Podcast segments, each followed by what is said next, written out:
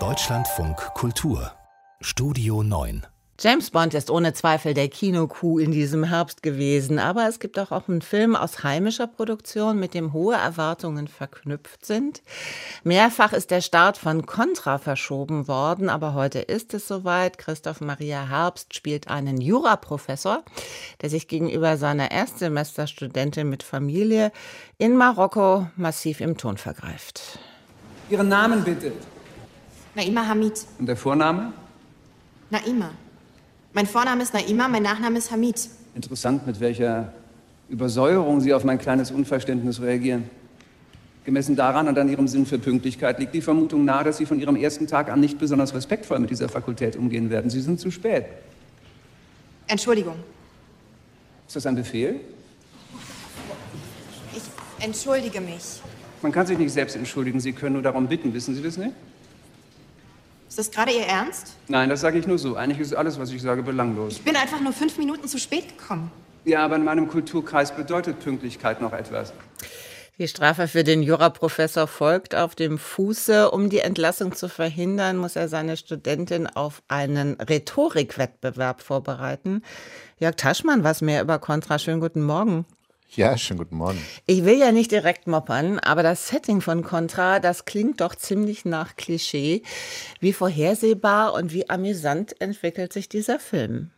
Nun, es ist beides. Es ist ebenso vorhersehbar wie amüsant. Es ist mit Klischees durchsetzt, aber vor allem dank einiger wirklich witziger Dialoge, das hat man hier schon ein bisschen gehört, und auch der zwei sehr guten Hauptdarsteller, also einmal Christoph Maria Herbst, aber auch Nilam Farouk, ist es dann trotzdem immer auch sehenswert.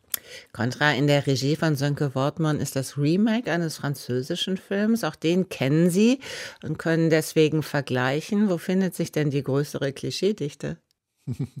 ähm, also, was mich jetzt zum Beispiel hier an, an, dem, an dem Remake wirklich ein bisschen geärgert hat, wir sehen das erste Mal Naima, das ist eigentlich eine schöne Szene, wie sie durch Frankfurt äh, läuft, aber sie hört Rapmusik. Als ob man nur, weil man äh, Migrantenwurzeln hat, immer gleich auch Rapmusik hören muss. Und es gibt dann Rap in verschiedensten Formen.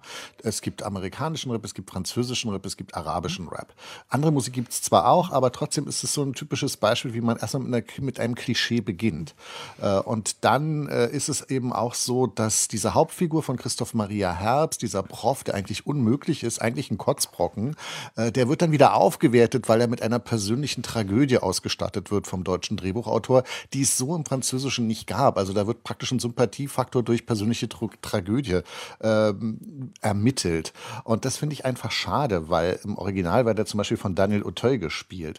Insgesamt finde ich dann dieses deutsche Remake einfach so ein bisschen glatter und alles kantiger, was das Original noch hatte, darauf ist verzichtet worden. Was was hat denn für Sie den Charme des Originals ausgemacht?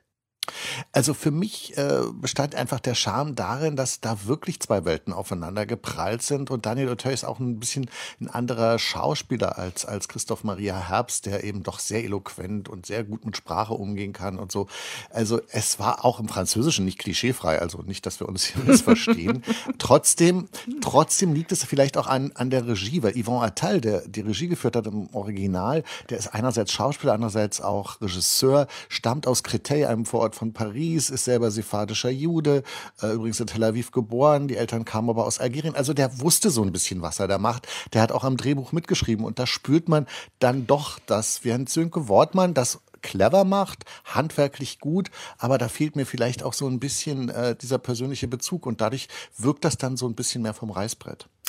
Der zweite Film, den Sie vorstellen, der kommt dann tatsächlich aus Frankreich, lief im Vorjahr auf der Berlinale im Wettbewerb und heißt Online für Anfänger. Und gedreht hat ihn ein Regiedo, das bekannt ist für böse und schwarze Komödien. Ist denn der neue Film auch so schön bissig?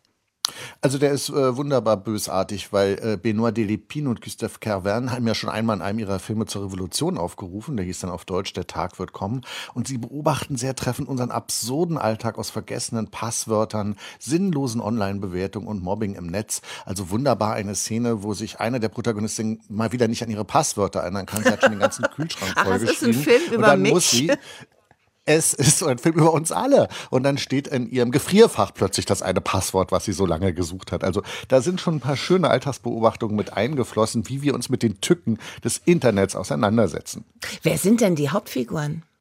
Also wir haben da Marie und Bernard, die leben in einer so langweiligen Einfamilienhäusersiedlung, haben beide ihren Job verloren, sind beide hoch verschuldet.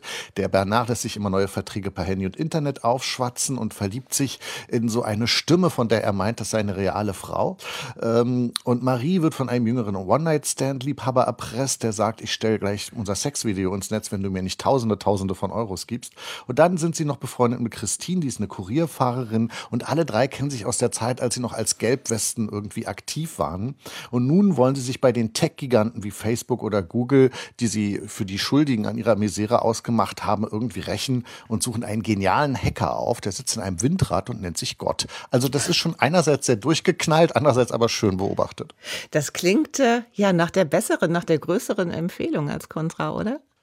Für mich auf jeden Fall. Für mich ist dieser Film, weil er auch näher an unserer Realität ist, wirklich der amüsantere, der bösere Film, der kantigere Film. Und wie gesagt, kontra bei aller Kritik, das ist ein Film, den kann man gerne gucken. Ich habe den in einem Preview mit vollem Haus gesehen. Ich habe auch gelacht. Mir kamen zum Schluss auch die Tränen, obwohl ich das Ende ja schon kannte. Aus dem also französischen Original. Aus dem französischen Original, genau. Da sollten wir endlich auch nochmal sagen, wie, der, wie, das heißt. ist der bessere Film.